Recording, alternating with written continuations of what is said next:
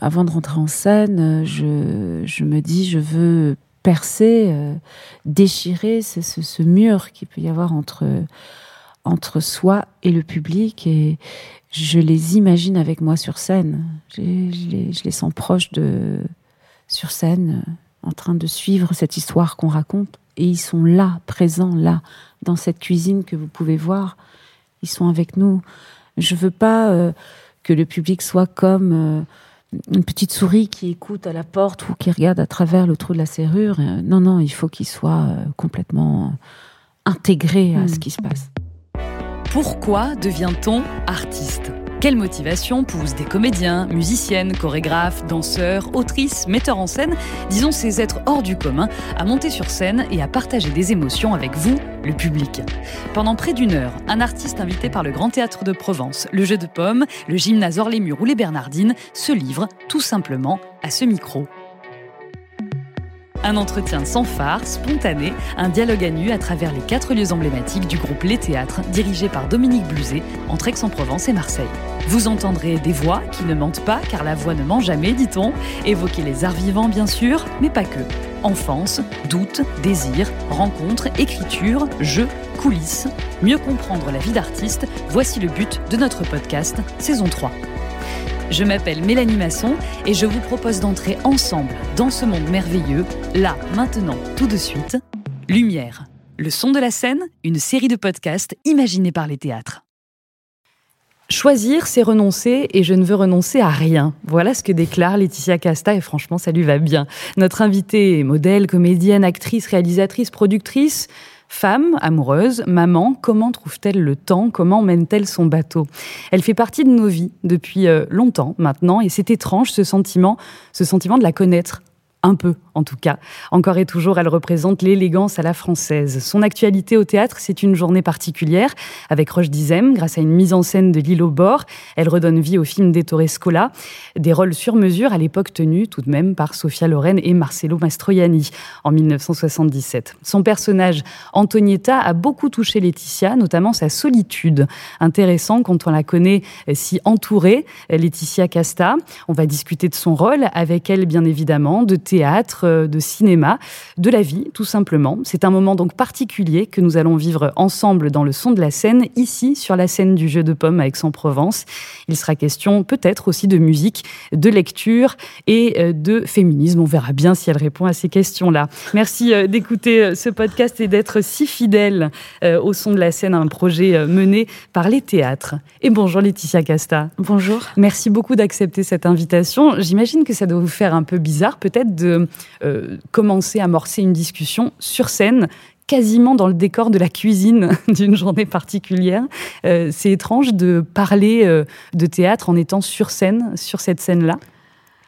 Non, c'est pas étrange. C'est juste que c'est comme si la scène, le décor était encore endormi. On voit les objets avec lesquels je joue tous les soirs qui deviennent vivant au moment où les spectateurs sont dans la salle. Et là, tout est silencieux. Donc, euh, c'est marrant. tout est calme. Voilà, c'est ça, tout est calme. Euh, mm. quand, je dis qu'on a l'impression de vous, vous, connaître un petit peu, que vous faites partie finalement de, de notre paysage, je dis nous, un nous très collectif, qui dépasse d'ailleurs les, générations, ça vous, ça vous fait quoi? Vous le ressentez, vous, au quotidien? Bah, Au fur et à mesure, le temps avance, et oui, je le, je le ressens comme tout le monde. Euh, non, mais au bout d'un moment, on se dit oui, quand même, il y a eu du chemin. Euh, et, euh, et en même temps, euh, chez moi, il y a quelque chose comme se laisser porter, flotter sur l'eau, comme ça, au fil des années. et je m'aperçois que je, traverse des choses qui sont totalement différentes, que ce soit dans la mode, dans le cinéma c'est vrai, grâce euh, au mouvement MeToo, euh, il y a beaucoup, beaucoup de choses qui ont quand même changé. Vous le ressentez, ça? Ah oui. oui, Comme quoi? Qu'est-ce qui aurait changé? Bah, par exemple, euh, quand j'avais 23 ans, j'étais au firmament de ma carrière de mannequin et j'ai désiré d'avoir un, enfant et autour de moi, dans la profession, on m'a fait comprendre que ça ne se faisait pas. Hmm. Aujourd'hui, c'est quelque chose de totalement accepté, normal et, évident. Donc j'ai eu l'impression de, de, dans ma vie de femme, de devoir ouvrir des portes. En poussant plus fort les en, portes en, poussant très fort, même en les parfois en mettant des coups de pied dedans et de, des coups de poing pour euh, arriver tout simplement à être euh, ce que je voulais être en tant que femme. Et, en tant qu'artiste, euh, puisque passer de, de, de, la mode au cinéma, puis du cinéma au théâtre, c'est souvent un petit peu cloisonné comme monde, non? Oui, parce que euh, à ce moment-là, quand vous avez euh, réussi quelque chose euh, et que vous êtes, vous, vous, avez une, comment dire, une certaine représentation d'une certaine image. Moi, je, je, ne sais pas laquelle, mais on l'a définie pour vous. c'est difficile pour les gens de s'imaginer que vous puissiez faire autre chose. Je ne sais pas pourquoi. Il y a quelque chose de l'ordre de l'impossible. Hmm. Et cet impossible, il faut arriver à le tordre D'où les coups de pied dans la porte. c'est quoi, c'est quoi le plus gros coup de pied que vous ayez mis dans la porte, Laetitia Casta Ah moi, ça, ça a commencé très tôt. Euh, c'était pas forcément dans le métier de, mannequin ou, ou dans le cinéma. C'était très tôt dans le un coup de pied dans le patriarcat. Dans votre famille Oui. Mmh. Une, éducation très euh, méditerranéenne, on va dire. c'est la Corse. La Corse, oui, mais alors dans toute sa caricature, dans tout ce que j'aime et tout ce que je tout ce que j'ai dû euh, dépasser parce que euh, certaines choses euh, pour une, pour une jeune femme dans ma famille n'étaient pas acceptables alors que c'était tout à fait la normalité. Moi, je vois mes hmm. filles aujourd'hui, je leur offre tout à fait autre chose. D'horizon possible. Juste un mot. J'ai confiance en toi. Hmm. Et ce mot-là, il est primordial, hmm. je trouve, pour la jeunesse. Il vaut tout il vaut tout. J'ai confiance en toi, ça vous responsabilise, euh, ça vous rend adulte, euh, euh, ça vous donne confiance en vous et dans la vie pour pouvoir affronter des choses parfois pas toujours simples, parce que la vie, elle est comme ça, elle est magnifique, et elle est d'une intensité folle parfois et déroutante. Et c'est peut-être le mot que j'aurais eu envie d'entendre, c'est on te fait confiance. Hmm. On croit en toi. On croit en toi. Ça encore, vous savez, ce mot, euh, il faut en faire le deuil très vite. Croire Je crois en toi.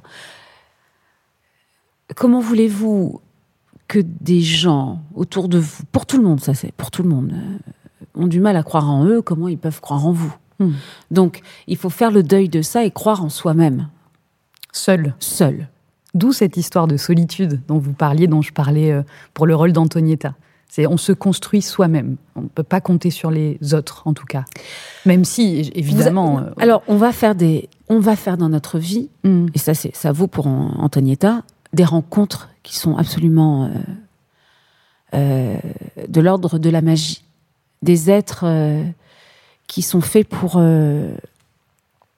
que vous les rencontriez et vont vous transformer, ou vous transmettre, ou vous transformer, ou vous vous inspirer et vous donner euh, cette chose qui fait que vous allez le garder pour toute la vie. Hmm. Mais ces êtres-là, ils sont rares. Ils sont rares. Des rencontres, euh, vous, vous en faites très jeune, hein, quand vous avez 15 ans, euh, Jean-Paul Gaultier, puis Yves Saint-Laurent. Qu'est-ce que, qu'est-ce que ça a déclenché peut-être? Est-ce que vous vous rendiez compte à l'époque 15 ans, c'est c'est jeune de, ce que vous traversiez, ce que vous commenciez à vivre. c'est ce que c'est ce que je vous expliquais au début, mm. c'est-à-dire qu'il n'y avait pas ce mouvement euh, MeToo pour euh, expliquer un petit peu ce qui était juste, pas juste. Donc moi, j'ai au fur et à mesure des rencontres, au fur et à mesure des expériences, j'ai grandi mm. à travers euh, ces regards-là. Donc j'ai croisé le regard de Jean-Paul Gaultier, qui a été absolument fin et doux et doux et enthousiasmant. Mm. et surtout, euh, son travail était, exceptionnel. Il faisait déjà du casting de rue, donc il était déjà, lui, dans la différence euh, euh, de physique, de... Presque avant-gardiste, absolument. Avant-gardiste, pardon, visionnaire, totalement visionnaire dans la mode. Et d'avoir pu côtoyer une personne comme lui, ça ouvre l'esprit. Hmm. Vous parliez de ces rencontres qui bouleverse, si je, si je résume à ce mot-là. Il y en a eu d'autres dans, votre carrière auxquels vous, vous pensez comme ça immédiatement? Oui, il y a eu Yves Saint-Laurent. Mhm. qui m'a donné une colonne vertébrale, juste en, cet homme ne parlait pas beaucoup, mais lorsqu'il parlait, ce sont des phrases qui résonnent pendant des années. Et qui restent encore aujourd'hui. Oui, parce que vous les comprenez, elles sont tellement profondes qu'elles elles restent en vous et elles se développent, elles grandissent avec vous. C'est incroyable, c'est comme des, des mantras. c'est ce que j'allais vous dire, oui. Et puis, il y a aussi ceux, vous savez, qui n'ont pas été euh, à la hauteur, mais qui, qui m'ont formé aussi. Hmm. Des gens que j'ai croisés qui n'étaient pas euh, comment dire Ça veut euh, dire quoi Pas à la hauteur? Pas à la hauteur de ce que. De ce à quoi vous aspiriez Oui. Ça peut paraître prétentieux, mais c'est important. Parce que euh, il y a des gens qui vous, vont vous faire croire, ou vont essayer de vous réduire, ou essayer de. Je ne sais pas pour quelle raison et, mais ces gens-là sont importants aussi. C'est comme venir vous titiller à un endroit, vous dire vas-y confirme ce que tu penses de toi. Hmm. C'est pour ça lorsqu'on parlait de confiance, confiance en soi, elle vient, elle doit venir de vous parce que les autres ne vont pas forcément euh, vous aider par rapport à ça. Ils vont mettre peut-être du mouvement plus ou moins positif, mais ils vont essayer de déstabiliser. Ils vont euh, par euh, par la peur fait aussi beaucoup de, de mal, la, la, paranoïa, l'ignorance, la jalousie, la jalousie, tout ça peut venir mettre des bâtons dans vos roues et il faut tout simplement renvoyer quelque chose de beaucoup plus généreux et de beaucoup plus grand face à ça. Ça aussi, c'est un mantra. Oui. c'est ça. Ouais. On tend pas l'autre joue, on renvoie du, de la générosité, c'est ça? Il y a quelque chose de ah ouais, non, moi, la, moi, non, moi la joue, je l'attends pas, non. je suis pas du genre à attendre ma joue, non. On me le fait une fois, on me le fera pas deux ça c'est sûr. Ah. Ah, je vous découvre aussi, Laetitia Casta, dans le son de la scène. On va revenir au, théâtre, bien évidemment, euh, parce qu'on est sur une scène de théâtre ici au Jeu de Pommes. J'aimerais qu'on on évoque rapidement le cinéma. Pour moi, Laetitia Casta, c'est euh, euh, votre rôle dans, Astérix et Obélix, et puis la, bicyclette bleue. Ça se passe en 99 et 2000, donc on est vraiment sur, la même période. c'est une forme de, reconnaissance. Qu'est-ce que c'est pour vous le passage au cinéma alors, pas du tout. Je ne suis pas du tout dans l'idée d'une reconnaissance. Bien au contraire, je mhm. marche sur des œufs. À ce moment-là Oui. c'est votre première expérience, là Ma première expérience. Donc, euh, Astérix et Obélix, on va dire que, bon, c'est vrai, c'était à l'époque hein, le film commercial, euh, le gros casting. Et donc, il y a quelque chose de l'ordre de l'amusement. Qui est très drôle, hein, par ailleurs. Oui. enfin, on adore. Hein. Oui, oui.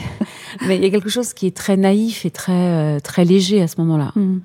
Et puis, je découvre euh, le plateau de cinéma, ce que c'est d'être sur un plateau, tout ce que ça représente comme travail et, de voir euh, ces grands acteurs euh, jouer m'a donné, m'a confirmé l'envie que j'avais.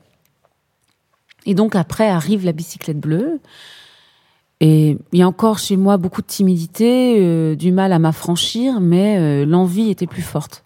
Est-ce que c'est parce qu'il touche aussi cette timidité-là, cette fragilité peut-être Le cinéma? Non, dans la bicyclette bleue notamment. Quand vous êtes, euh, voilà, quand on tient encore, vous dites un petit peu de fragilité, que vous marchez sur des œufs. Est-ce que c'est pas ce qui vient euh, peut-être toucher le, spectateur? Je sais pas. Euh, je ne sais pas. Ça, c'est des choses que vous pouvez pas contrôler et qui hmm. se dégagent malgré vous. Mais à ce moment-là, je prends très au sérieux le métier d'actrice. Et je me souviens, je découvre les dialogues de Jean-Loup Dabadi, qui est hmm. un grand scénariste. Et euh, je dis au metteur en scène de la bicyclette bleue, il y a un petit problème dans les dialogues. Donc à ce moment-là, j'ai 19 ans. Et j'ose dire, euh, il y a un petit souci avec les dialogues. Euh, ça ne me va pas trop. Je trouve ça un peu, comment dire, léger. Et là, le metteur en scène me répond Non, écoute, euh, Laetitia, je comprends, mais on a affaire à un, immense euh, euh, dialoguiste, scénariste. On ne peut pas se permettre de lui dire. En plus, il, est en vacances. Je lui dis Écoute, donne-moi son numéro de téléphone. je vais l'appeler. Écoute, il était très gêné. Vous avez de l'aplomb à ce moment-là, quand même. Et oui, mais c'est ça, mais je me rends pas compte, en fait. Hmm. C'est-à-dire que je le fais pas avec aplomb ou prétention. Hmm. C'est que je, tout simplement, je, crois en ce que je suis en train de faire. Donc j'appelle euh, Jean-Loup Dabadi, je lui dis voilà, dans cette scène-là, c'est pas possible, le personnage ne peut pas, peut pas dire cette chose-là, ça, ça, n'y a pas de logique. Il me dit ah bah vous êtes culotté vous. Vous êtes culotté, euh, bon j'entends, euh, très bien, bon bah écoutez, je vous rappelle, et il a réécrit. Aujourd'hui, quand j'y pense, une chose. C'est fou, à l'époque, ouais, il y avait quelque chose de. chez moi de de spontané. De spontané. Et de très frais, pour le coup, euh, parce que peut-être que... Bah, ça déroutait, oui, du coup. Et puis personne euh, n'osait dire ça à, Non, personne n'aurait osé. Non, non, personne. Mais, mais j'avais pas cette... Euh, pour le coup, j'avais pas cette conscience de, du parcours de la carrière de cet homme. Hmm. Mais peut-être que vous faites partie finalement de ces rencontres qui l'ont aussi titillé. Au fond, on en Ça, je sais pas. Il est plus là aujourd'hui pour, pour en témoigner. Il a sûrement peut-être oublié cette anecdote, mais en tout cas, moi, moi, moi, euh, je me souviens très bien de. J'étais surprise du metteur en scène qui n'osait pas euh, se placer et, hmm.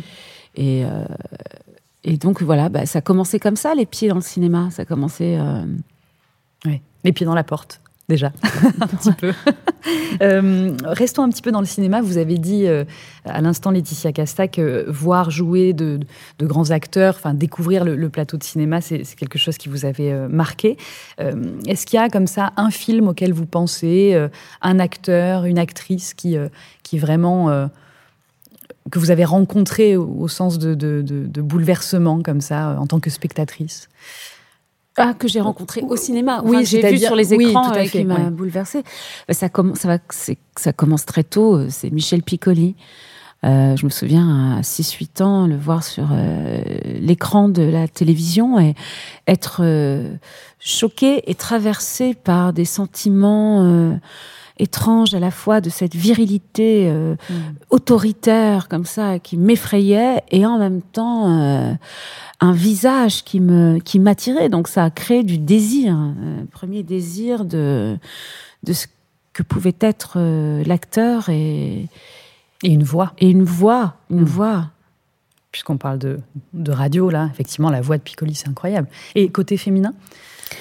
Côté féminin. Euh... C'était beaucoup plus tard euh, les, la découverte des actrices. C'est vrai? Oui, ça s'est fait beaucoup plus tard, euh, plutôt vers mes, mon adolescence, vers, euh, vers 18 euh, ans, 19 ans. J'ai commencé à regarder beaucoup, beaucoup, beaucoup de films, et donc dans les films d'Antonioni mhm. ou de Pasolini, ou ça a été donc Anna Magnani.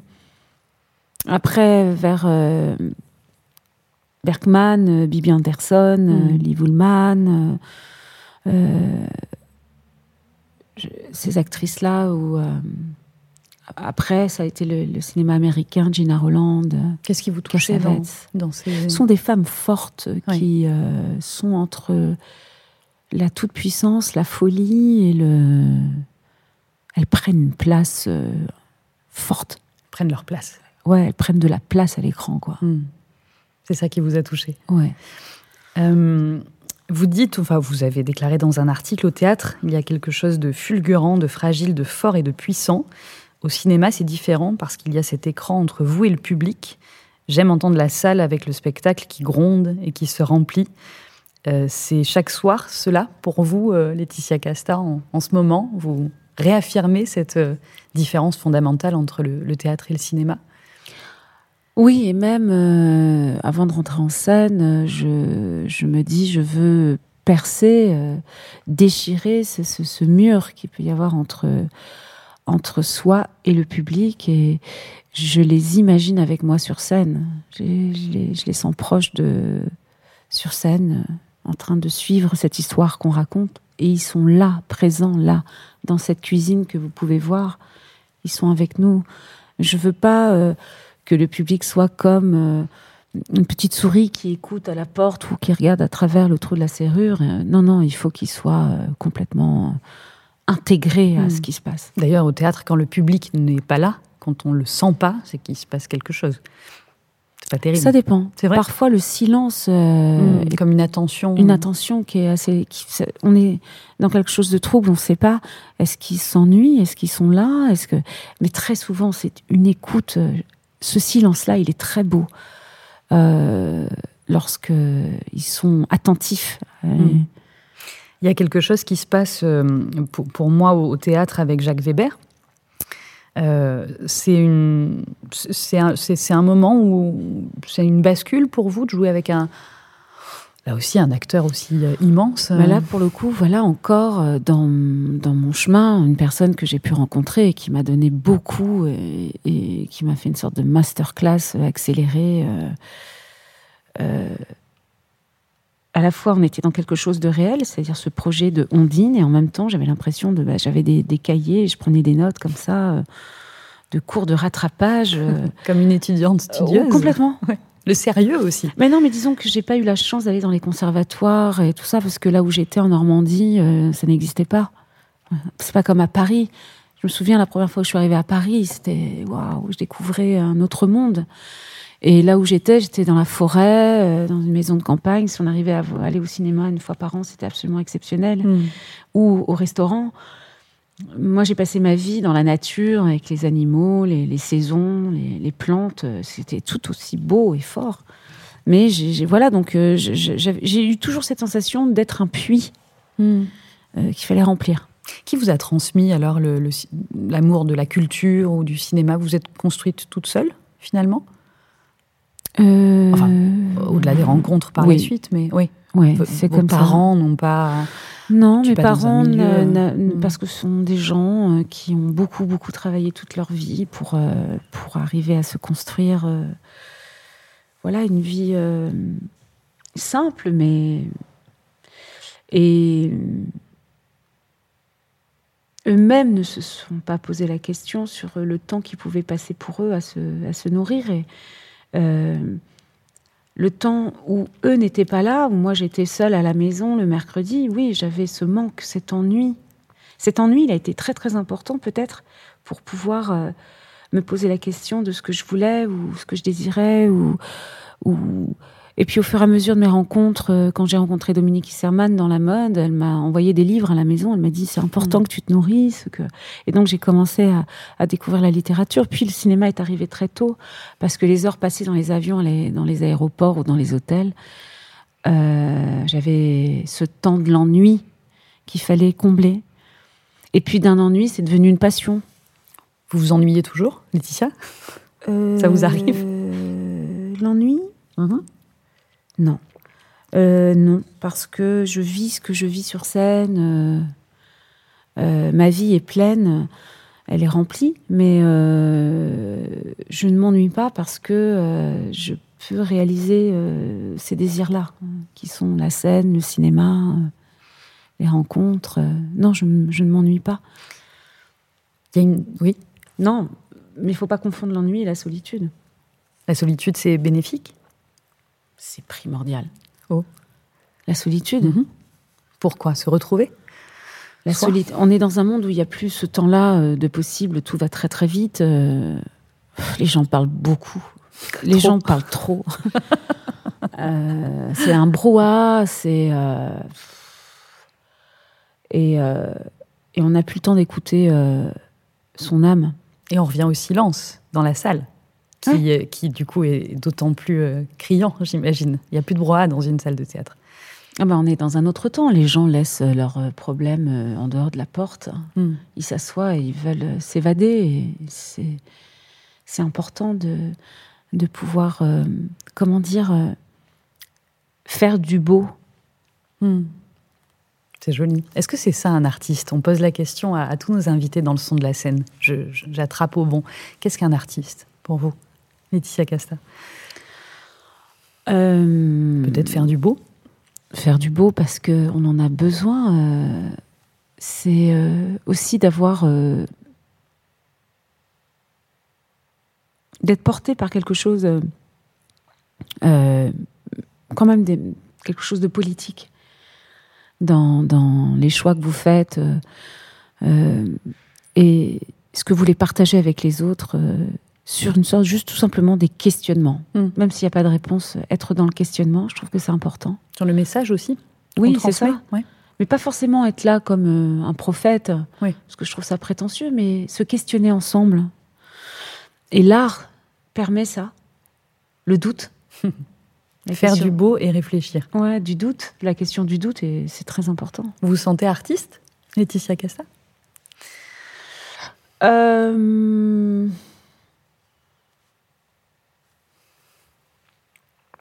Oui. Il y a eu cette petite hésitation. Non, parce que, euh, non, je vous dis, il y a toujours ce, ce truc de dire, ah tiens, c'est prétentieux de se dire artiste. Moi, j'ai entendu des gens dire, oui, de toute façon, être acteur, c'est pas être artiste. Euh, Il y a des gens comme ça qui sont très euh, snob. Euh, mais j'ai. Comme les frontières entre la mode, le cinéma, le théâtre, la télévision, je les ai traversées, finalement, tout ça, j'ai remarqué que tout ça avait un lien. Et, et c'est l'art, Mhm. ce lien-là, donc oui. C'est toujours difficile de se mettre dans la peau d'une comédienne, d'un comédien sur une scène de théâtre, quand on l'a pas euh, vécu, ne serait-ce que de manière euh, amateur. Qu'est-ce que vous ressentez quand vous entrez en scène? Vous êtes dans quel état? Tous les soirs, ça change, j'imagine? Ou est-ce que vous avez des rituels, des choses comme ça? Euh, Plutôt sur l'émotion que vous ressentez. je suis comme une, une voiture Mhm. de course qui, qui va à, à 100 à l'heure sur, euh, sur l'autoroute. Euh, Vous avez le cœur battant non. Non J'ai j'ai euh, j'ai un plan euh, en tête. euh, j'ai Antonietta. et Antonietta, à partir de ce moment-là où je compte 1, 2, 3, elle entre en moi.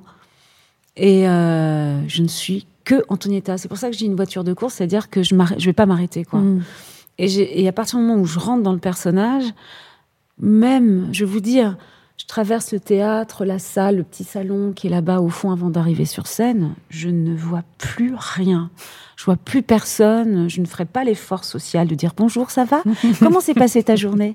Alors, c'est impossible pour moi. C'est impossible. C'est, ce serait même insupportable. Et je, me moque de la vie. Euh, À ce moment-là, c'est ce qui compte, c'est, euh, l'histoire euh, que j'ai à raconter aux spectateurs. Et c'est beaucoup ce qui se dit, notamment dans une journée particulière. Votre rôle, Antonietta, vous, voilà, vous l'êtes, vous l'incarnez au sens premier du terme, elle rentre en vous. Il y a beaucoup de complicité aussi avec Roche Dizem. Ça, c'est vraiment quelque chose qui se ressent, qu'on a pu lire ou ressentir quand on voit la pièce. Euh, comment vous l'expliquez Euh, Qu'est-ce qui s'est passé de magique, puisqu'on parle encore de rencontres, là, au fond? Ça nous dépasse. Euh, oui. On ne sait pas euh, au moment où on se rend compte si ça va fonctionner ou pas. Hmm. On a le trac, on a peur, on se renifle. On se dit, oh là Lui, il s'est dit, oh là là, elle a pas l'air commode. Moi, je me dis, oh là, c'est une armoire. c'est un coffre-fort, celui-là. Et finalement, les portes s'ouvrent, c'est ça? Petit à petit, euh, on souffle parce que on rentre, euh, on se fait toucher l'un par l'autre euh, de ce qu'il est, de son histoire, d'où il vient, moi d'où je viens. Hmm.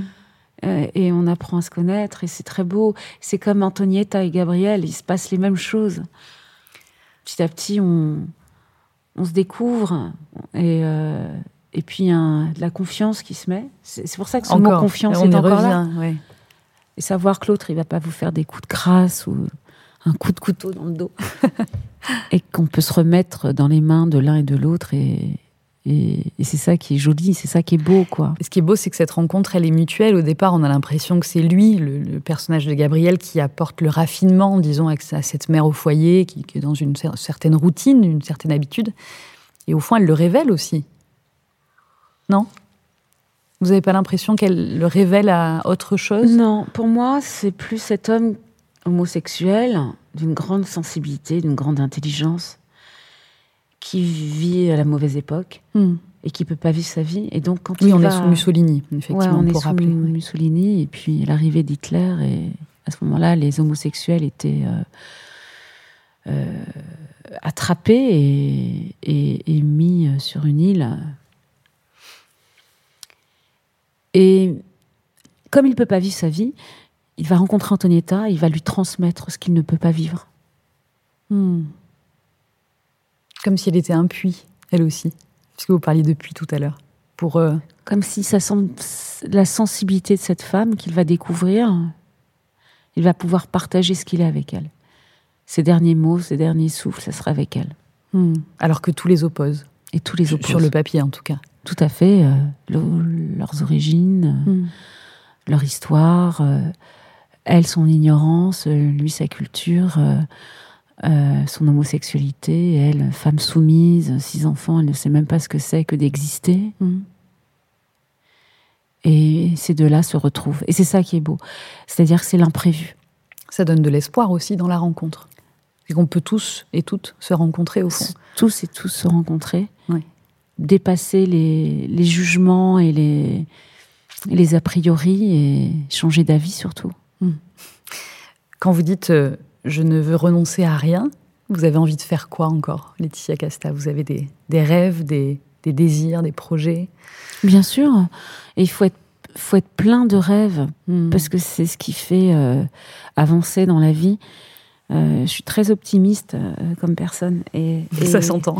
Et très naïve aussi, dans le sens où. Enfin, je suis premier degré, je veux dire.